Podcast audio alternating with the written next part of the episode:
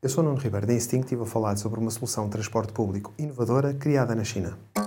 Hot Toast. A China continua a inovar na mobilidade urbana com uma nova solução sustentável de transporte público.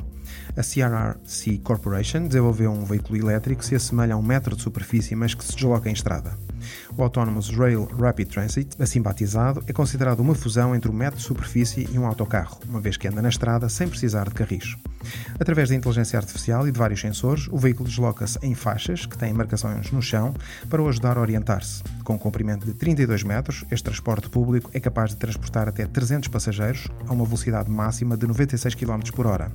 O veículo tem autonomia para percorrer 25 km após um carregamento de 10 minutos. Além da elevada capacidade de transporte de passageiros, outra das vantagens é que este veículo tem um sistema de comunicações integrado que detecta quando se aproxima de uma interseção com semáforos e automaticamente as luzes ficam verde para dar prioridade à sua passagem.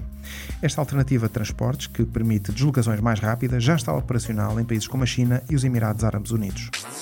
Super Toast by Instinct.